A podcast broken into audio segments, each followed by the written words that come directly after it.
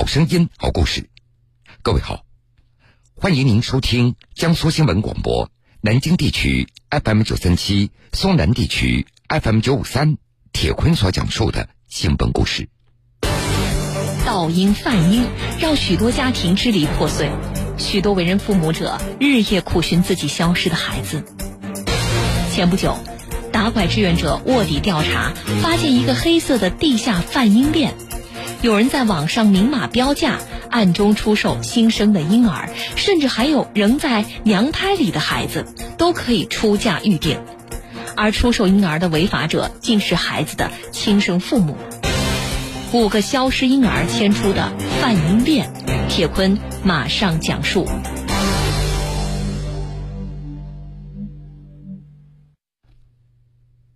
两年前，打拐志愿者上官正义卧底到了一个名为“圆梦之家爱心群”的 QQ 群里。从表面来看。这个 QQ 群风平浪静，没有任何的异常。但是慢慢的，上官正义发现，在这个 QQ 群当中，很多成员名字的前面都带有一个奇怪的字母，有的是 S，有的是 L，这到底代表什么意思呢？后来上官正义才知道，S 那是代表卖孩子的卖家，L 那是买孩子的买家，在这个 QQ 群当中。孩子就像货架上的商品，被明码标价实行交易。而更让人担心的是，在这个群当中还潜藏着拐卖婴儿的人贩子，他们随时都有可能出手，低价买进，高价卖出。记者和打拐志愿者上官正义和一个网名叫做“简单的事”的卖家取得联系，对方自称是帮着一个亲戚卖掉婴儿。通过聊天，记者发现，对方表现的非常谨慎，交易的地点和孩子的价格都在不停的变换着。十一月三十号的上午，简单的事突然给记者发了一条信息，他承认网上卖孩子的就是他本人，孩子已经在湖北省黄冈市黄梅县中医院出生，是一个女婴。另外，对方还声称，已经有江苏的买家和他取得联系。并且买家正在赶往黄梅县中医院，婴儿随时都有可能被卖掉。为了和人贩子抢时间，十一月三十号的下午，记者和打拐志愿者赶到了黄梅县中医院。记者将简单的事聊天时所发来的打码照片提供给一个护士，经过护士多次辨认，发现一位住院产妇的信息和简单的事所发送的信息非常接近。那么，这个产妇会是网上出售婴儿的简单的事她本人吗？来到黄梅县中医院，记者看到，这个产妇的身边还有一位大约五十多岁的一个女子。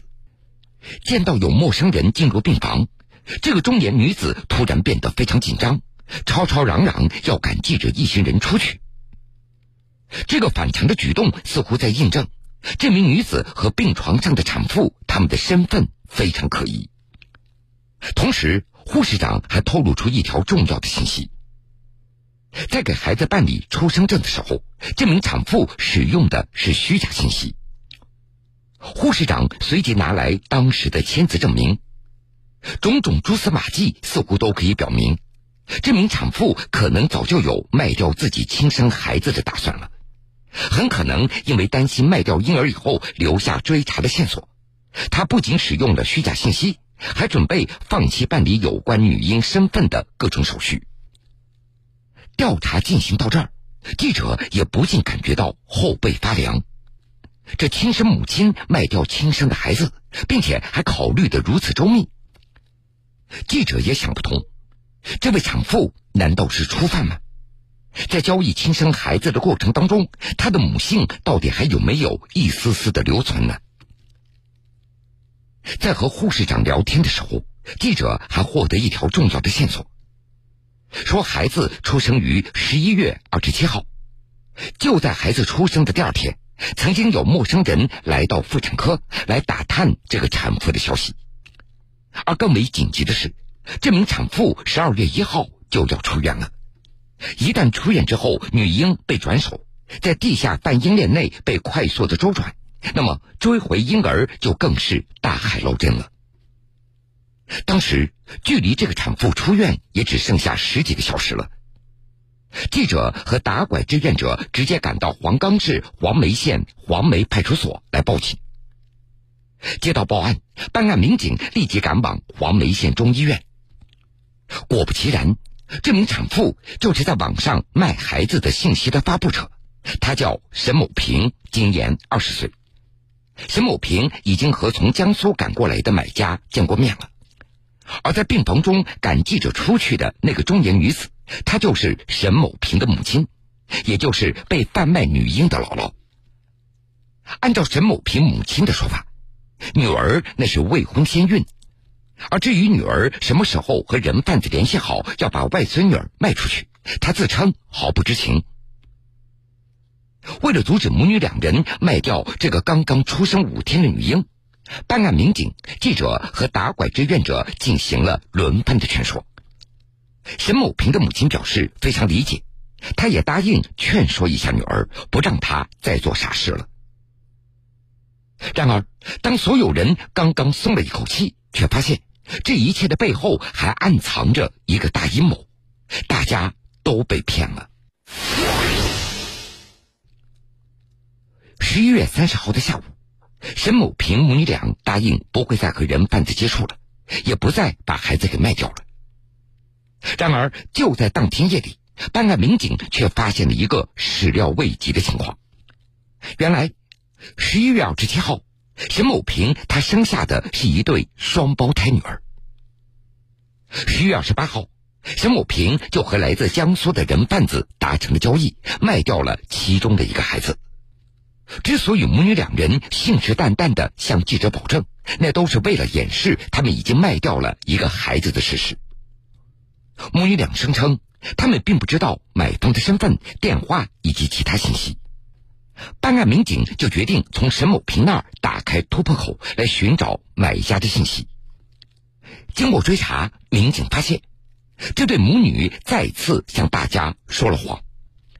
所谓不知道买家的身份、电话以及其他信息，这都是为了在掩盖。民警锲而不舍的追查，终于找到已经被卖出女婴的一些线索。有一个好消息，目前被卖掉的女婴已经被警方给追回，送回到父母的身边。在警方的协助下，孩子也确定了身份，上了户口。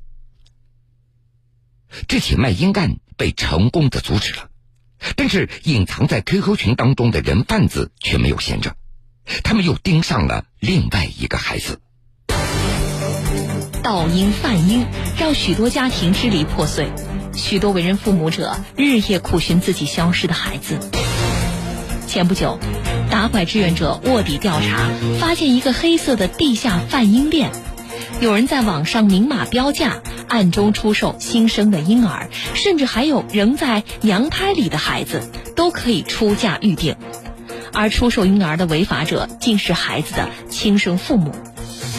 五个消失婴儿牵出的贩婴链，铁坤继续讲述。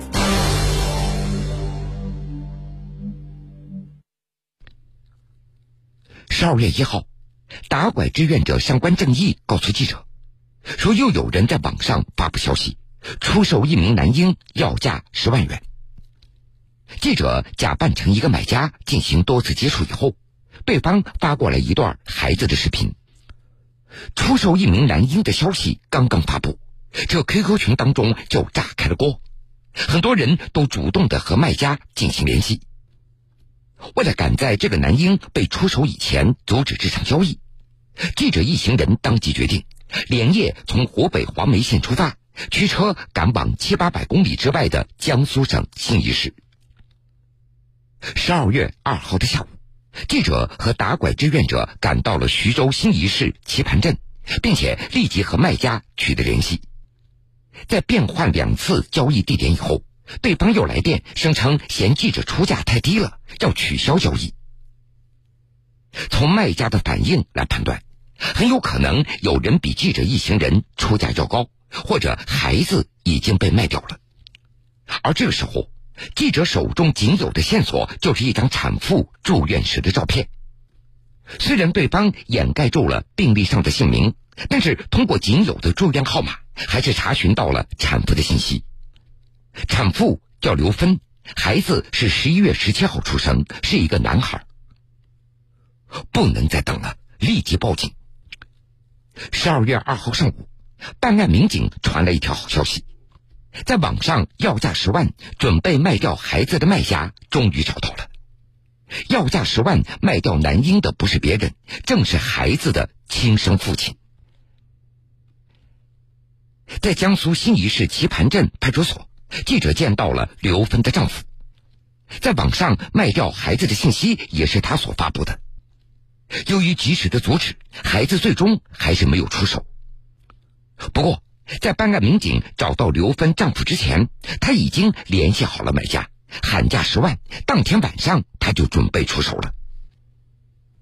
在记者、志愿者和公安民警的劝说下，刘芬的丈夫也意识到问题的严重性，他答应绝对不会在网上发布消息了，一定要好好抚养这个孩子。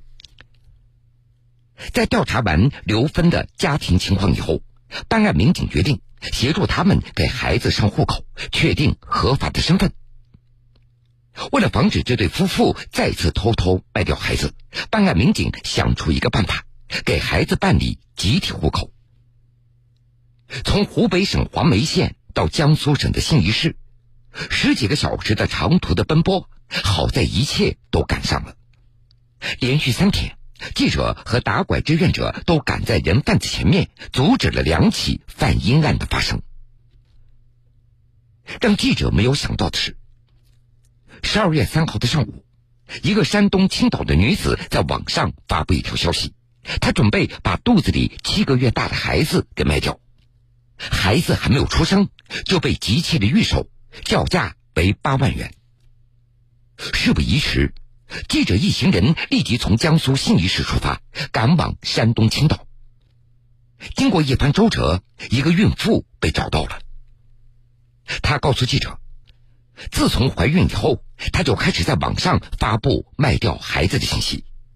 她也曾经接触过几个买家，由于对方出价过低，孩子一直没有预售出去。另外，这个孕妇还表示，如果诚心要买孩子，那么得先交一部分的定金，还要签一份协议，确保双方不要反悔。为了证明孩子是健康的，这个孕妇还随身携带正规医院的孕检的单据。看得出来，为了把自己肚里的孩子提前的给卖出去，这个孕妇准备的非常充分。无论记者和志愿者旁敲侧击的劝说，这位孕妇对自己的违法贩婴的行为没有丝毫的改变的意思。记者决定亮明自己的身份，继续的劝阻。经过两个多小时的苦苦的劝说，这名孕妇才慢慢的醒悟过来。在记者的劝说之下，这个准妈妈也流下了悔恨的眼泪，并且当即决定删掉所有她在网上发布的卖孩子的信息。四场交易被成功的阻止了，但是。圆梦之家爱心群仍然在暗流涌动，仍然在陆续发布卖孩子的信息。十二月四号的中午，深圳有一个名叫“看缘分”的网友发布消息，他要出售一个女婴。